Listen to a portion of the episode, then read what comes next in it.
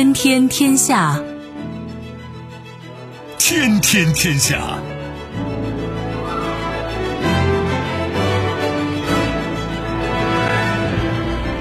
历史穿行者，新闻摆渡人。各位好，我是梦露。您正在选择收听的是《天天天下》，和我一起陪伴大家的还有本节目评论员重阳。世界纷繁复杂，新闻随时发生。今天的《天天天下》，您将听到：喷薄欲出，中国航天经济蓄势待发。耶伦警告，美国政府下周四。将触及三十一点四万亿美元债务上限。尴尬时刻，被问及搜出的第二批机密文件，拜登辩解称又没扔大街上，直言不讳。扎哈罗娃批评法国正将俄乌冲突推向失控。收听我们的节目，您可以使用收音机，也可以使用手机。欢迎使用计时客户端，也可以选择蜻蜓 FM、企鹅 FM 或者是今日头条，搜索“天天天下”可以收听节目回放以及其他的相关内容。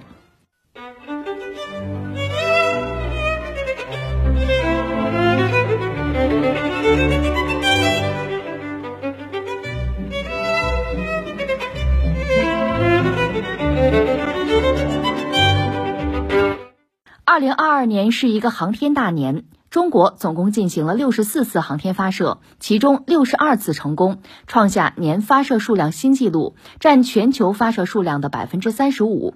其中，中国还完成了神舟十四号、神舟十五号两次载人航天发射任务，将六名中国航天员送入空间站，进行了在轨乘组交换。记录背后是我国火箭技术取得不断突破，成本不断下降。应用不断拓宽，正是在这一背景下，中国航天正在涌现一批国家队之外的民营企业。中国的航天经济正喷薄欲出，诸如蓝箭的火箭公司代表着中国航天的变革。此外，九天卫星等卫星制造企业、零一空间等火箭制造企业也在二零一五年相继成立。此后，越来越多民营企业参与航天。岁末年初啊，听到这个消息，就是我们的，这真的是太空经济啊，航天经济哈，呃，这消息让人觉得就很开心，也很振奋哈。嗯，怎么说呢？我觉得从以下几个层面来来说说我个人粗浅的看法吧。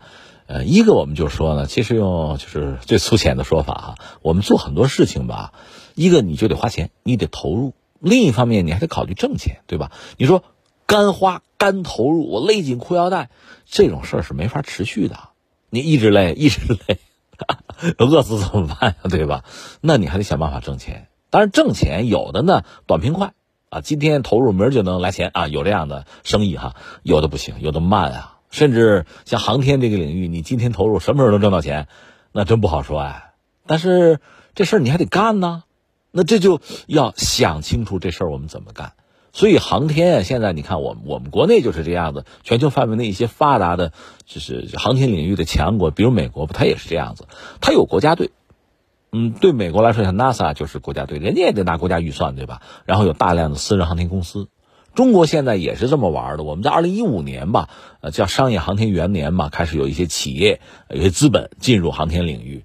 呃，然后逐渐的到现在呢，我们这种所谓太空经济啊，已经可以称之为经济了，航天经济了哈。这种这种喷薄欲出啊，蓬勃发展啊，呃，到这么一个状态，这就挺好。我觉得这事儿就比较比较圆满，就是呃，作为航天这个领域吧，各个力量、各种势力蓬勃发展，最后形成一个比较良性的一个结构，这是最理想的。当然，我们要说美国这个状况虽然很发达、很理想啊。但实际上，它是有它的前因后果的。就是说，美苏当年冷战的时候，双方在航天领域都有巨额的投入。那个时候，我跟你说，不计回报了，不考虑回报了，砸呀！因为到美苏冷战那个时候，两个大国在竞争的是两个国家的命运和未来啊，而且各自还带着一帮小弟呢，只能赢不能输啊，那就那就豁出去了嘛，就搞。那么，美国实际上有大量的投入，这样意味着什么呢？有大量的技术被研发出来。但是可能还未及使用，另外大量的人才被培养出来，就航天领域的人才啊。但是，但是忽然冷战结束了，那你说那苏联那边也有，他不是解体了吗？那就惨了，你没法说了。苏联解体之后，大量的专业技术人才，就是军工领域的，你说怎么办？你说怎么办？对吧？那干别的，你让他种玉米，他不会啊，他干他这行的，但是他这一行全球真正需要的有限，那真的属于某些大国。所以当年，呃，就是苏联解体之后，甚至美国人投了一笔钱，干嘛？就是让苏联就遗留下来的那些核科学家有口饭吃，因为他担心的是不给他们饭吃，这要被恐怖组织、恐怖分子给弄走了，那怎么办啊？对吧？那美国人这个担心不是多余的。但是我们现在就说美国吧，当年他大量的投入，得到了大量的技术和人，结果一夜之间其实没用了，就苏联解体了，就是美国的国家队也不需要那么多东西了。那你看后来呢？出现了什么呢？出现了这种私人航天，比如那个马斯克那个 SpaceX 公司啊，私人航天，贝索斯蓝色起源等等等等，还有什么内华达山脉，好多呢。就是他们实际上呢，就能够吃尽美国当年呃研发出来的技术和人才，等于说当年美国的投入呢，现在可以兑现了。他有这个条件，正好有这个机会，能兑现能折现，当然是一件好事啊，对吧？这是美国。那中国当然和美国有很大的不同，待会儿我再说啊。但从我们来讲呢，就是航天这个领域确实是一个需要高投入的领域。那它有没有高回报呢？你也不能说它没有高回报，但这个回报什么时间、什么规模，这个你说了可不算，得慢慢来。所以，怎么做这个事情？怎么把我们航天这局棋盘活，让它真的成为航天经济？啊，太空经济，呃，这是确实考验我们智慧，考验我们魄力，考验我们的想象力、创造力，是这么一个东西。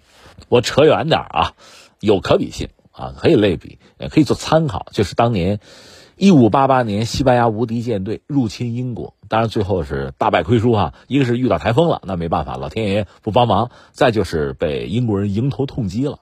那我们就说英国，那就是英国的舰队比西班牙无敌舰队还无敌呗。不是，不是，英国其实基本上那时候没海军，这说起来就可笑，就可笑在这儿了哈。那你看啊，地理大发现最早就是西班牙和葡萄牙，他们先胜出，尤其是西班牙那个是他们雇的哥伦布啊，发现新大陆嘛，然后在全球搞殖民地啊，就搞各种财富啊，做各种生意啊，包括和中国做生意，对吧？把大量财富运回本土去消费，就去作呀，穷奢极欲啊。西班牙就这个样子，英国呢，其实地理大发现就没赶上，迟到了。捞不着什么油水，那怎么办呢？英国人聪明，我抢啊，我抢，我是海盗，然后我就在西班牙的这个就带着大量金银财宝的船回航的这个航道上，我等着，我打劫，对吧？我这么着抢，所以抢到最后呢，确实西班牙怒了，眼看到家门口钱没了，对吧？最后才下决心讨伐英国，就一五八八年无敌舰队去讨伐英国，这个前因后果是这个样子。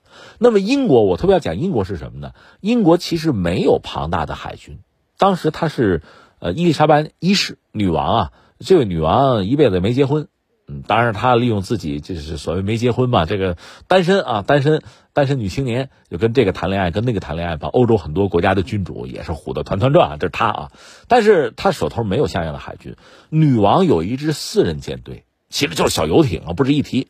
那你说你怎么打劫西班牙人呢？海盗啊，用海盗啊，而且是御用的海盗。这种海盗，你比如法国，法国也有。你像最典型的那个让巴尔，那是御用海盗哈。呃，那哥们后来得肺炎死了，这是很有名的啊，就不说他了。说回到英国，就是这帮海盗奉旨抢劫，专抢西班牙。那当时英国把西班牙作为最主要的战略竞争对手嘛，就搞你嘛，是这样子。所以最后西班牙舰队要开过来。英国这边也傻眼了，就女王本身也含糊了，说：“我我行不行，对吧？就没海军，这帮海盗上啊，海盗的舰队最后打赢了海战，是这样的。那你说海盗跟海军有什么不同啊？这不都是女王喜欢对吧？是，呃，英国海盗里最著名的是那个德雷克，封爵式的，女王到他的海盗船上授勋封爵的，是这样的。那有什么不同啊？你还不明白吗？如果是舰队。皇家海军那就是国家得养着呀，国家得给军费啊。那你想养一支庞大的海军，你得花多少钱啊？你看到一战之前，英国皇家海军规模就很大，而且当时英国造舰怎么讲？叫两强战略，什么意思啊？就是说我英国是老大，我后边的老二、老三，你们两家舰队规模的总和，我英国要达到要超过，我要奉行这个两强战略，我要保我老大的位置，那得花多少钱啊？当年不是，当年不用花钱，海盗是不用国家掏钱的，自己抢嘛。不但抢，女王还能分红呢。当时是这样的，就很可笑，对吧？那德雷克就是大海盗，但是这个人名气不好，所以临时皇家海军组建舰队迎击西班牙无敌舰队，那个总司令官叫霍华德，当然这哥们儿就是个这个虚位啊，真正起作用的还是德雷克副总啊，德雷克是这个。我扯这么远想说什么呢？其实，呃，国家队那就得国家掏钱。对吧？你搞航天也是，而且很多东西真的只能国家掏钱，你私人资本一个掏不起，门槛太高；再就是我掏了什么时候回报啊？我人还在不在都不好说了，对吧？所以就得国家掏钱。美苏冷战的时候就是这个样子，但是呢，随着技术的进步吧，包括人们视野的开阔吧，逐渐的航天的门槛也就降下来了。你比如说，我搞一个小卫星，现在搞个卫星，我不是说别的哈，很多大学甚至很多中学就把这事做了，因为你这个卫星啊。听着很高大上哈，关键看它的功能，看你的要求。你要求不高，实际上拿手机都可以来改装。手机里面很多零部件，包括芯片，都很高级的，改装卫星是可以的，就是门槛低了。那门槛低了，私人资本就可以进来了，就可以搞了。另外就是私人发射，你国家队发射火箭那太贵，而且国家那种大火箭，那咱也用不着。咱的卫星手机那么大，用不着那么大的火箭，搞小的嘛，搞小的国家队就不合算。那么这时候私人资本就有机会。另外还有什么呢？很多私人项目，比如说私人旅游。哎，我有俩钱儿，我这辈子最大的梦想呢，就是上个太空。但是呢，国家要是选宇航员，选不着我，我身体不行啊。呃，但是我又想上去转转，我有俩钱儿，你们谁能帮我上去转一圈，对吧？苏联解体，俄罗斯航天呢，当时就一下子就就受到皮包骨吧。有美国富豪不就掏钱吗？掏几个亿来带我上天看看？哎，可以啊，钱我挣到手了。这个时候就捏着鼻子就干了。所以你看，随着技术的进步，人们观念的改变吧，就到了某一个节点，私人航天、商业航天成为可能。当然，最初呢，就是低门槛的卫星研发呀，嗯，就是航天器的发射呀，再加上这个呃太空旅游，就这些东西都可以做了。而且很多项目，实话实说，国家队看不上，成本又高，不但不挣钱，而且劳神费力，耽误我的主攻方向，对吧？这个时候，商业航天就有用了。哎，可以啊。当然，美国做这个事儿，我们讲它得天独厚的优势，就是冷战期间，我理解它有大量的技术研发出来闲置了，没有用。另外就是人大量的航天人才培养出来，其实也不需要了。那现在有私人航天吃进，然后呢折现啊兑现，这多好的一件事儿啊！这是美国。中国呢，其实刚才我们讲，就是国家队和私人资本和民营资本之间，其实到最终呢，可以有一个功用上的划分。有一个职能上的区别，就是各搞各的。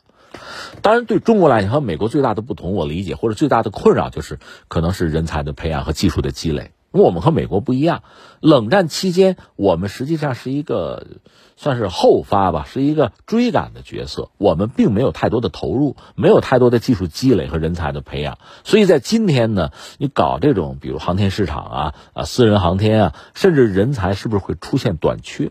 是不是有可能出现一个和国家队去去争人才、争抢人才？会不会出现这个局面？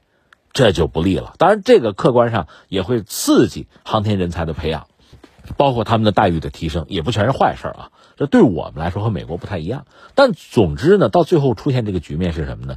就是两个池子，两个队伍，一个是国家队，一个是可能是民营的民营队啊，民间队，呃，商业航天队。那么这两个池子呢，实际上相通的。如果现在国家队真的是急需资本、急需人才，要搞什么项目，抽水嘛，抽过来。如果现在呢，就是私人航天这边，我们需要它发展，需要去占领国际航天市场，那么国家队往那边派项目、人才都可以，外包都行啊，这不就活了吗？两只手啊，而且都硬，这是最理想的一个状况。我觉得我们正朝着这个方向在做，而且双方一方面各司其职，那些大项目真的关系国计民生的大项目，还得国家队来。那么涉及到占领全球的航天市场，比如航天旅游什么的，利用我们的制造业大国的优势、成本优势，我们抢下来这个钱我们挣啊，凭什么让他们挣啊？私人航天上，缺什么？呃，国家队补给你，帮你，我觉得这就就好办多了。因为中国面对就是整个这个所谓太空经济，你看我们一开始也是靠国家队，更多的就是投入，就是勒紧裤腰带。当然说，它本身也会拉动相关的很多产业行业往前走。你比如太空育种，那对农业就有影响。你比如搞这种呃宇航的飞行器，那可能涉及到材料这个产业行业都会有影响，都会拉动的。只不过这个拉动的效益可能很慢，很长时间之后才能看到。但拉动是没有问题的，你搞个房地产还拉动那么多产业行业呢，对吧？何况航天，只不过不是立竿见影，不是一蹴而就，一夜之间就怎么样，这个慢。但另一方面，我们也知道，一旦有国际航天市场存在，我们也很想进去分一杯羹的。只不过美国人拦着，对吧？美国不是有他一系列的法案吗？就是，呃，全球范围内任何一个国家，你的这个航天器只要用到美国的产品和技术，就不要让中国发射，让印度行，呃，让巴西都行啊，但不能让中国啊，我不能让我的技术流到中国去。这是美国搞的这套东西，说到底把中国呢排斥在国际航天市场之外。这个我理解呢，说到底是遏制中国航天发展。美国人是不是担心自己的技术被偷窃？嗯，他们可能有这个担心。但另一方面，你看啊，涉及到航天领域的大单，那其实价值不菲。这个单如果中国人拿到了，那就强壮我们自己的航天了。如果我们拿不到，别人我们的竞争对手拿到，那就便宜他了吗？这就是以前我和大家聊的。你看军工领域，呃，美国和英国抢了法国。给澳大利亚造潜艇那个大单，损失了六百七十到六百九十亿美元，对吧？那对法国来说，不是说少挣六百多亿是吧？这吃香的喝辣的，我吃不成了，不是这个，他是要再投入的，研发新技术，搞新产品，投入国际市场继续挣钱，那这个能力就被削弱了嘛？而且削弱了，你还肥了你的竞争对手。对吧？这是很难受的。那我们中国被排除在国际航天市场之外，那很多钱就挣不到了。那我们的克制的办法呢，就是提供这个打包服务。因为这个世界上，呃，美国是有盟友的，但还有很多国家，美国不待见啊，也要封锁，也要遏制，人家也要搞航天啊。那我们可以帮他啊。你说搞个卫星，从研发到生产。生产完了，我给你发射，发射之后和地面站，那地面站我帮你接，对吧？然后这个维护我来，整个交给我，我给你打包服务，我们可以做到这个。当然，这个更多的也是靠国家队。那未来呢？国际航天市场越来越大，包括私人航天这一块，那完全让中国的国家队去去入场去抢，可能有难度，而且有的呢，这个投入产出比也不一定合算。而我们呢，就是民企、私人航天在这个领域其实大有可为，利用我们国家的就制造业优势，我相信在未来呢，我们的就是民营航天公司在全球范围内恐怕也能大行其道，也能打败今天啊如日中天的某些西方的私人航天企业，这是可能做到的。那多好做嘛！而且随着时间的推移，你看那个俄乌战争，马斯克那个星链卫星起了多大的作用啊？居然是私人航天呀，可以的呀。甚至在将来，你看逐渐出现这个局面，那个瓦格纳是雇佣军，对吧？马斯克是私人航天企业，在未来，即使是国家之间的热战冲突，很多私人资本，啊，私人定制服务都能起到国家队起不到的作用，这个特别耐人寻味。所以，对我们来说呢，恐怕真的是需要是面面俱到，每一样我们都得有，都得有储备，都得有准备，才能立于不败之地啊。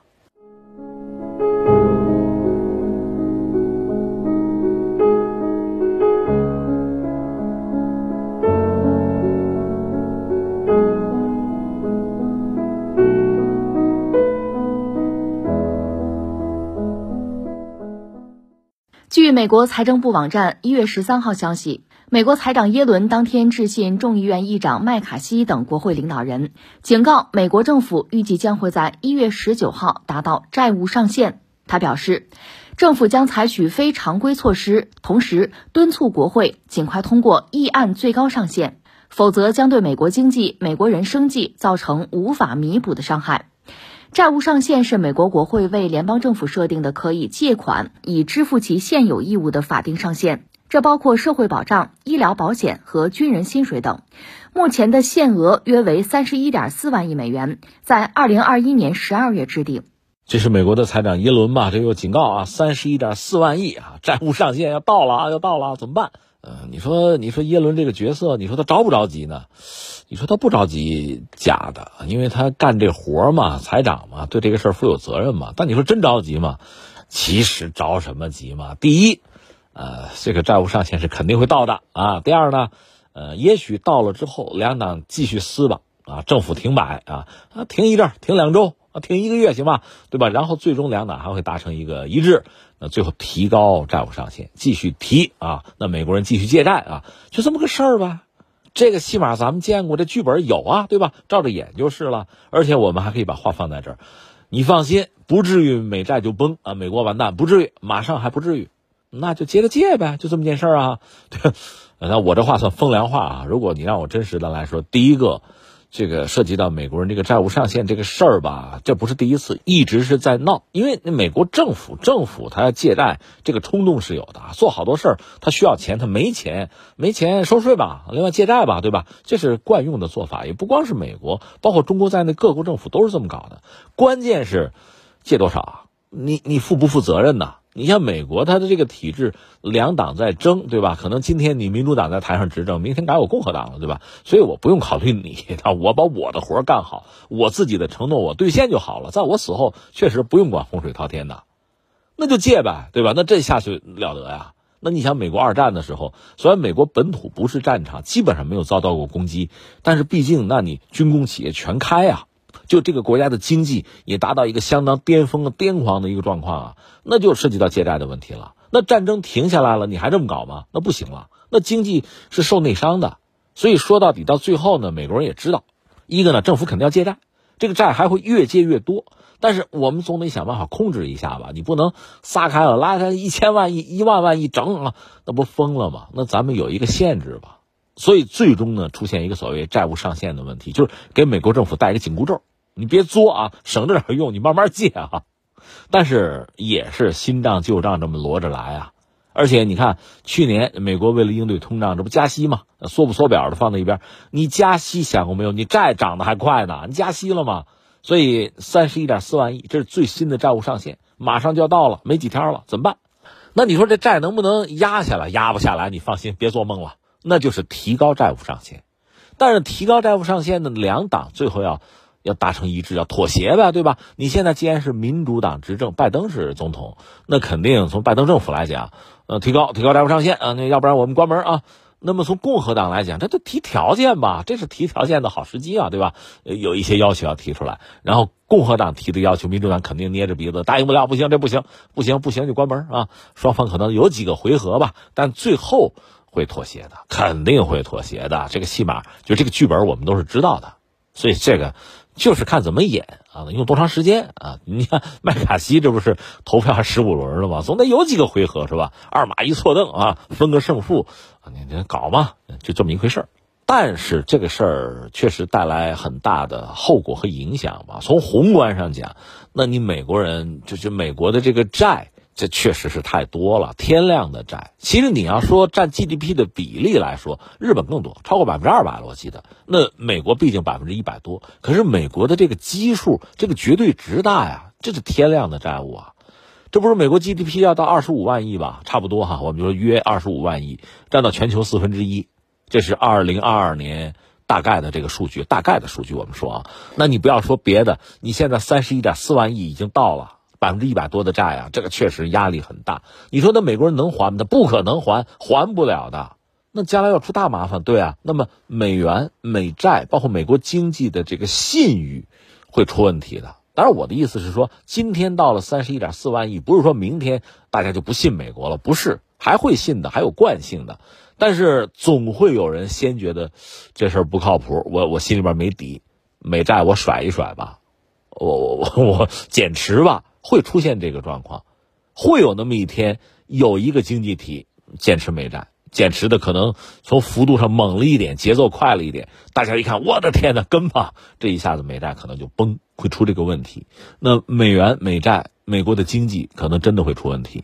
所以就是前不久和大家分享过，就是你说美国现在就是制造业吧，你想回归把芯片往回搞哈，其实意义已经不大了。就从美国经济来讲，你说遏制中国啊，那肯定能起作用，这个咱认啊。但是对美国经济其实没有什么太大的意义了。就制造业，你想重振，别想，别想靠这个。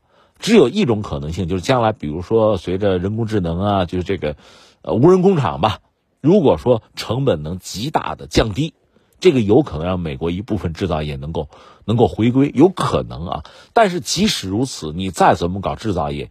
原材料啊，能源呀，排放这些东西都是麻烦，哪如人家华尔街拿钱生钱来的快啊，对吧？所以说到底，美国现在在高科技啊，就是高技术的制造业上还有一点，航空航天什么的还有啊，隐身战斗机啊还有，但将来你会看到这些东西恐怕会会越来越少，或者说成本越来越高，而且呢麻烦会越来越多。那美国真正的产品其实是美元和美债了，其实是这个东西啊。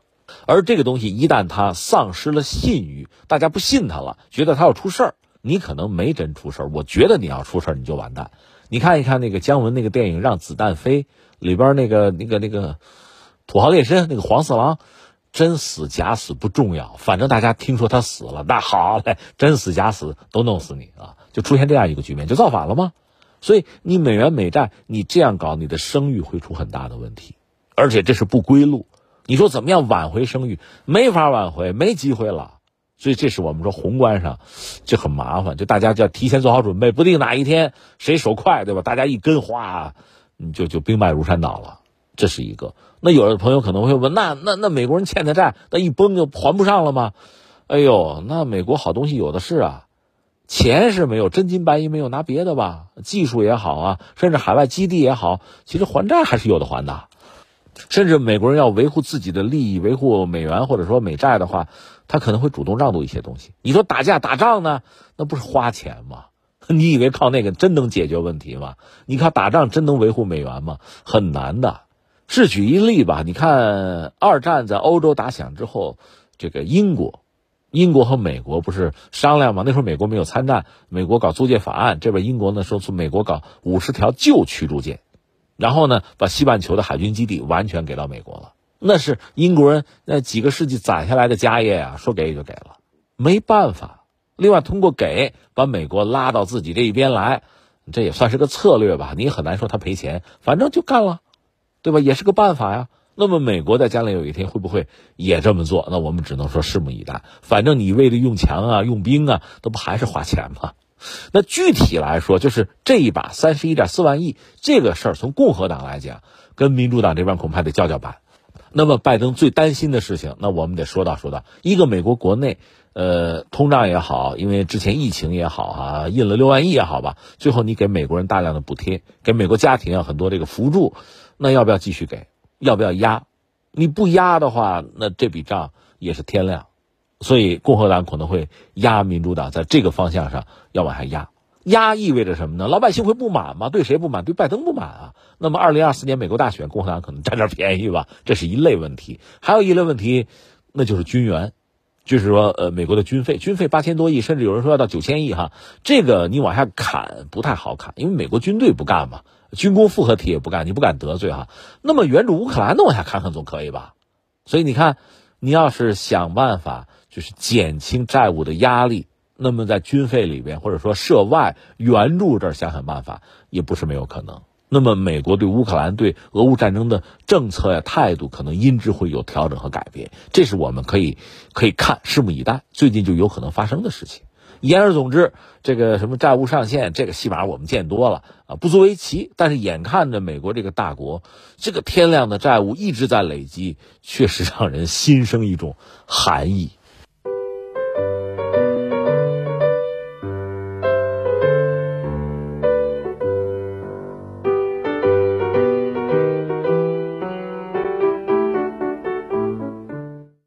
私人办公室之后，美国总统拜登位于特拉华州住处的车库中，近日又被清出第二批涉密文件。据美国新闻周刊当地时间十二号报道，拜登当天被记者问及此事时，为自己辩护称，那些涉密文件，他们又不是被扔在大街上，试图暗示文件存放的地方很安全。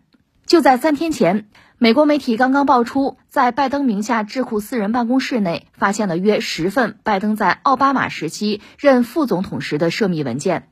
拜登的律师表示，他们在去年十一月中期选举之前就发现了这些文件，并且很快将其转交给国家档案馆。尽管如此，共和党人依旧没有放过这次机会。特朗普和新任共和党籍众议院议长麦卡锡等人日前纷纷呼吁相关机构调查拜登。这就是美国政坛那点事儿哈，只不过现在主角已经不是特朗普了，不是说特朗普已经被放过了，只是现在真正的主角聚光灯下舞台中央轮到拜登了，就是拜登要被质疑啊，被调查了。呃，那这个事儿我们我们简单给大家理一下啊，就是说美国政治其实任何国家的政治是有它的特点的，那么美国政治一般称为是两党政治吧，驴象之争啊，驴和象，一个代表民主党，一个代表共和党，对吧？所谓驴象之争，那我们讲在中期选举，就是去年底中期选举呢，那么共和党已经赢得了在众议院的多数席位，而且议长呢，虽然说难产吧，十五轮投票最后还是选出来，就是那个麦卡锡，这样共和党等于说坐庄了。那么他对现在民主党这个政府。对民主党的这个拜登啊，总统那就形成更加强硬的一个、更加优势的一个地位、一个制约。其实你想也可以想到哈，如果说哈，呃，美国的总统、美国的执政党，比如共和党，那么共和党如果在众议院也占多数。那大家就是生气相通吧，一波的，对吧？好办啊，互相呼应、互相支持就好办。如果恰恰相反的，你比如说特朗普是共和党，他做美国总统的时候，那民主党恰恰又是在众议院占到多数席位，特别是佩洛西那老太太，民主党哈，他要做了议长，那我就得跟你对着干了，对吧？什么事儿我都别你一下腿，是吧？我给你叫板，给你捣乱嘛，就出现这么一个局面。就是他两党政治吧，呃，是这样，我们只能这样客观的说，就是美国那帮国父就最早设计美国这个政治体制啊，呃，这个时候就架构的时候吧，确实尽了心了，呃，以他们的智慧设计到最好。但是凡事都是这样，就你设计是一码事，实际是另一码事。两党政治呢，你也不能说一点好处也没有的，相互制约、相互制衡啊，呃，相互监督也算是好处吧。但是麻烦、坏处在哪儿呢？就是你说人心坏了是吧？现在就是相互、相互捣乱、相互拆台。我们现在看到的恰恰是这个局面。那么从宏观、从逻辑上，你别管谁在台上啊，都是这么一个状况。那现在呢，就是拜登民主党还在执政，二零二四年美国总统大选，这不还有一年多的时间吗？那在这个时候。那么，作为共和党，我已经在众议院占了多数席位，我就要给你捣乱，我就要狙击你，影响你，不让你连任。拜登是想连任的，那我就想办法阻止你吧。另外呢，你看你们在台上，你们在众议院占多数席位的时候，对特朗普那是赶尽杀绝的，对吧？那现在我们也秋后算账啊，一招全在手，对吧？那咱咱好好理一理这事儿吧。我们曾经讲过啊，就是特朗普这个人确实嘴也大，毛病也多，呃，让别人抓住这个小辫子吧，抓住了不少。你随口举几个例子吧，一个是你特朗普家族原来就是商人，对吧？那在这么一个状况下，你说你有没有偷逃税务啊？那查查吧，你把账单交出来啊！我不交，我不交，不交，不交，法律手段查，对吧？这一查估计就能查出事儿了，这是一个问题啊。再一个就通俄门呢。通俄门这个事儿呢，咱咱实话实说，我也不向着特朗普说啊。特朗普主动的跟普京交好，让俄罗斯啊情报系统给帮忙，这也不一定。但是呢，从俄罗斯来讲，一定要在特朗普和希拉里·克林顿之间选一个人，那可能我还是要选特朗普。我更恨、更讨厌或者更忌惮希拉里·克林顿。把他弄下台是最好的，所以也许特朗普是就是天上掉馅饼啊，捡了这个便宜。但是不管了，不管了，既然俄罗斯方面等于说帮了你，那这事儿就说不清。通俄门查吧，所以这是一个方向吧。更不要说就是总统大选那阵那个国会山的骚乱，那是特朗普你的粉丝、你的死忠粉冲击国会，对吧？那你在里边扮演什么角色啊？你是不是怂恿了，或者说你阻碍这个警力呃去去干涉哈？呃，你干什么了？查吧。就是这些事情都可以查。另外还有就是在海湖庄园，他等于说已经现任总统了吧？把大量机密的，就只属于总统才能阅读的一些一些资料、一些密件带到海湖庄园被抄了，而且你还不说实话，你还不承认啊？你还捣乱，就这些事情，我我这列了四条了吧？任何一条拿出来都够他喝一壶的。那真要有一个牢狱之灾，或者说最终逼你放弃二零二四年参加总统大选。那也是共和党一个算是一个损失吧，那翻回来也是民主党的一个胜利啊。当然，共和党是不是下决心在二零二四年总统大选推特朗普做候选人，这也不一定啊，因为争得很厉害。但是特朗普毕竟是一个对民主党威胁很大的人啊，把他搞掉，搞掉就搞掉，一劳永逸嘛。他年纪也不小了，对吧？呃，这是我们说。共和党这边就是这位特朗普，其实最近这段时间叫危机四伏啊，这么个状况。但是现在就是有意思，就是又轮到拜登了。拜登身上的料你要是列起来哈，呃，比特朗普其实也不少。我们曾经讲过，他那宝贝儿子就亨特哈，这个就是涉及到呃拜登家族。有没有一些就是，呃，使用公权力啊，要以权谋私，有没有这些问题？而且你想，你总统、副总统这种角色，你要是以权谋私，那是涉及到国家利益、国家间关系的，这是大事儿。对吧？你想想我普通公众，我想以权谋私，我也没有权啊，对吧？你那权大了，这事儿可得好好说一说。所以这个事情是要查的，而且已经开始了。另外呢，就是还有一个事儿呢，就是阿富汗问题，就是拜登确实是他下的决心从阿富汗撤军。那我们作为围观群众哈，从我这个角度讲，其实我们必须说，从阿富汗撤军是拜登很明智的一个抉择。其实拜登上台之后吧，呃，还是做了点事儿。就阶段性的看，他这当总统一个任期不就四年嘛？在这四年，他毕竟做了点事儿，甚至说做了不少事儿。从阿富汗撤军，我认为个人认为是对美国有利的事情。另外，你比如说俄乌战争，大家都知道，俄乌战争美国起了非常关键的作用。虽然打架的角色是俄罗斯、乌克兰，我们都知道美国是个什么角色，又消耗俄罗斯，又收割欧洲，他便宜占大了。另外还搞了这个芯片联盟、芯片法案，就是针对中国在高科技领域要脱钩，甚至逼着台积电到美国设厂，这都是拜登干的。所以你要拜登这四年，你要总结一下他的业绩啊，就是加分项还不少。这我们得承认，实事求是嘛。当然是很多事儿你要拉长了时间轴就不一定了。你说俄乌战争未来看啊，对美国真的只有好处没有坏处吗？你要拉长看哈，那不一定啊，战争还没结束呢。另外，你比如说把这个台积电弄到美国去，你就算搞出个美积电来，对美国的芯片霸权真的就全是好处没有坏处吗？短期看肯定是有好处的，而且对我们的半导体是打击，这没问题，我们承认。但是你如果拉长时间轴，后边怎么样那就不好讲。但是那个时候拜登恐怕就不是总统喽啊，在我死后哪管洪水滔天，对吧？那就另一出了。所以我们说，拜登实际上做了不少事儿，但是所有这些事儿吧，就看你怎么看。刚才我们讲，就阿富汗这个事儿哈，呃，美国人从阿富汗撤军，我认为对美国是很重要的。你一脚踩进去二十年，花钱无数啊，你还不赶快拔腿，对吧？你还在里边陷着，那不蠢吗？缺心眼儿啊！所以总要有人站出来，呃，为美国的利益计下决心撤军。而且我们还要说，阿富汗战争实际上它是个无底洞，同时吧，它是一个烂泥潭。就是，呃，大家知道美国这人家自己讲法治社会嘛，对吧？而且美国我们也承认人家这个法律比较健全，但这并不等于说没有事儿啊。我们就说阿富汗战争，我们看到美军啊这种这种疯狂的敛财到了不可思议的地步，你想都想不到。就是美国人在阿富汗驻军，人家要有这个军营，人家要有什么健身中心，那都是天价。那健身中心咱也不是没去过，也不是没玩过，里边有点什么东西咱也知道，花不了那么多钱。那美国人就花了，甚至美国人说什么呢？这个阿富汗的山羊品种不好，所以要从美国想办法，就是引进什么什么种，这又是一大笔钱，就是不可思议的花钱啊！就只要美国人在阿富汗有驻军在那打仗，这个钱花的真的是如流水一般。你说，那咱审计一下，有一件事儿，这个到现在我们也不知道这事儿，这真的啊是巧合还是什么阴谋？反正有一飞机的审计人员，就是美国军队的审计人员，到阿富汗来做审计查账，坠毁了一个活口没有。你说这啥意思啊？这是这这跟阿富汗军阀有区别吗？没区别，就这么花钱，你就这么花钱，你开这水龙头，那不就是个无底洞吗？所以拜登站出来说撤军，撤军。这不是坏事，对美国人来讲这是好事，对美国纳税人来讲这也是个好消息。但是很多事情是这样，你不做啊，你不做，那不作为好了，你只要有作为，你一动，那这里边就有毛病啊，就能查呀。你比如说，美国在阿富汗陷了二十年，最后是和谁呢？和自己的敌人塔利班谈判，这也够丢人现眼的。你想，二十年前九幺幺之后，美国反恐是美国主动进军阿富汗，推翻了塔利班政权。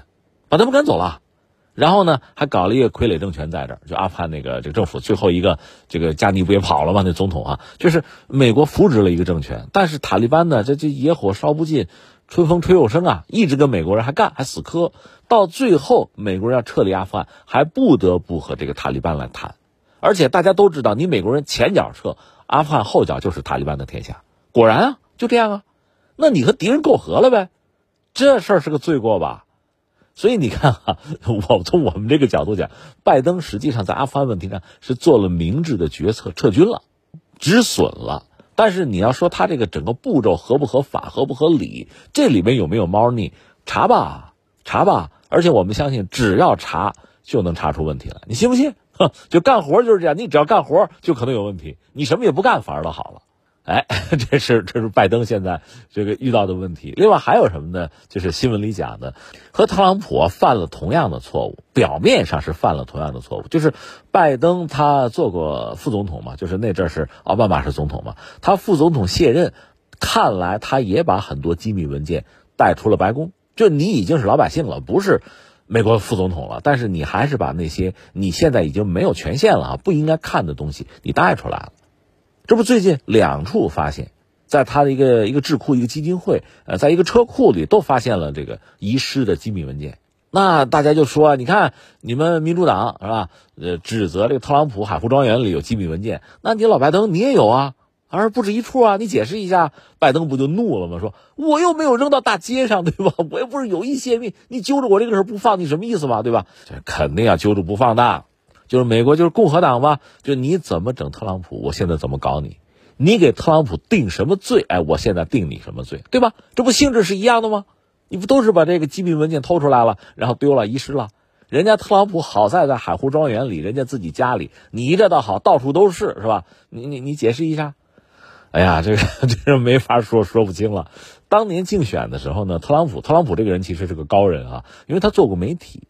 他知道怎么样来就是吸引或者说影响选民，所以他很早就给就给拜登起了个外号叫瞌睡乔，乔拜登对吧？呃，瞌睡乔就是这个老头啊，脑子不行了，脑子不行了，乱了啊，那坏了，老睡觉啊，就这么个东西。刚才我们讲拜登其实不傻。至少他的这个核心团队吧，在呃任职期间，我们讲还是做了几件事情，至少短期看对美国是有利的啊，所以他脑子不傻，没有坏。呃，但是就拜登这个人本身确实年纪大了，有很多事情也也挺搞的，嗯，这事儿很多的，很多这个特别愿意搞政治人物八卦新闻的，这新闻你可以看到很多，比如说有一次和记者就访谈的时候，忽然放了一个非常响而且臭的屁。哎呀，这这失态呗！美国总统啊，是吧？呃，说有可能他拉了，这都有可能。还有说，就是我们讲过吗？演讲完了，虚空握手，那儿没有人，就对着那个空气就就伸手就握手。呃，另外就是口误就非常多了，他就说了很多错话，就就就没法说了。就说他确实也许就年纪大了，脑子不是很好用。好在他是有助手、有团队的吧，所以在决策上不至于出大问题。呃，我们就这么说啊，但是共和党肯定不这么想，对吧？那就是抓住你一招之错，那就跟你好好算一算。刚才我们说特朗普这至少四宗罪了，哪一宗都够他吃牢饭的。那拜登这这也抓住三条吧？你要搞的话，也能搞出事情来啊。所以拜登确实很恼火，而呃共和党这边肯定咬住不放。那我们客观说，你看啊，就说秘密文件这个事情，呃，特朗普和拜登呢似乎做了同样的事情，真的吗？真是一样的事情吗？你要说一样，说性质相同，你可以找出一堆理由来。你如果说有差别的话，其实也是有的。其实特朗普的这种主动性似乎更强，有意的，就是把机密文件搬到自己家海湖庄园哈，自己留存起来，可能有一些想法。这他去，而且呃，在就是当情报机构做调查的时候，他还有各种阻挠，这是他。那你要说起来，这个性质是不是更恶劣？而拜登呢？那瞌睡桥嘛，脑子不好用吗？确实可能是随手遗失。这种性质似乎要要好一点吧，就是弱一点吧。嗯，你要揪起来揪责任的话，这个好像更容易过关吧。我们这么讲啊，这是我们围观群众的看法。但是不谈这个，两党争斗啊，这都往死里整啊，对吧？那你不能谈这些对你有利的东西，谈的是对你不利的东西。所以共和党肯定是抓住啊，抓住往死里整。现在我们看到这两党争斗嘛，就这么个状况。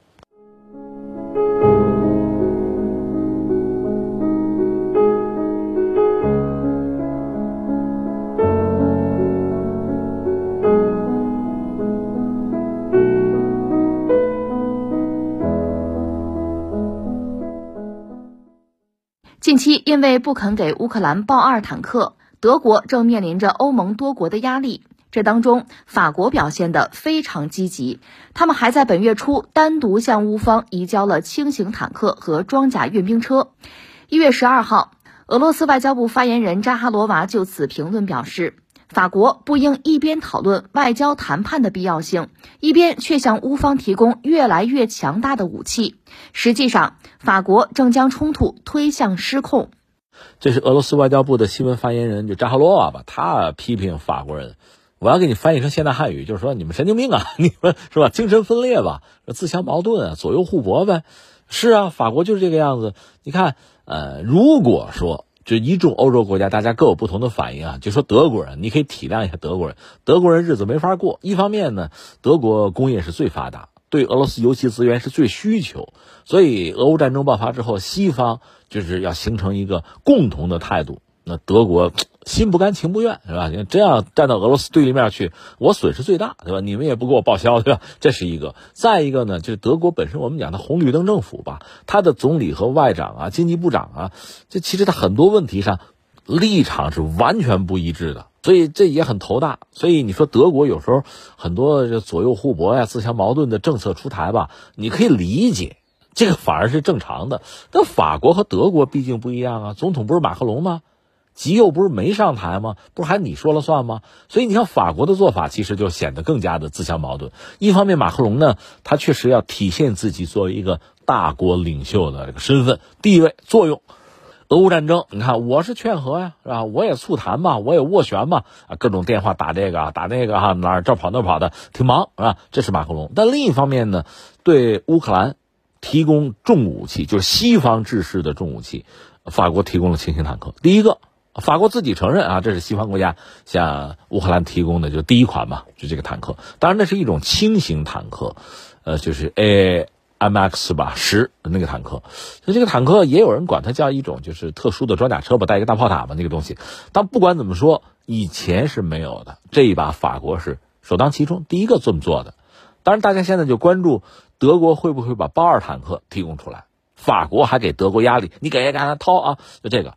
所以扎哈罗娃就对法国这个态度表达不满，而且说我们可以提供证据嘛，就是你提供给乌克兰的那些武器用来进攻平民了，对吧？那那你的责任啊，你要负责啊，这是俄罗斯的态度。那刚才我们讲法国，那你说这这这个是真的是有点自相矛盾是吧？啊，真的是说到底吧，呃，你也可以理解，就是一方面呢，他确实想保自身的利益。想保欧洲的利益，但另一方面呢，又被绑架着。你政治正确啊，站队啊，说话呀，不能搞错，对吧？那那你想，你就难受吧，就出现左右互搏这个局面。这说起来真的很让人感慨。我们不妨提出几个问题，我们就说，呃，西方吧，就是呃，美国、欧洲，我们加在一起，你说，你们现在一直在等于说火上浇油。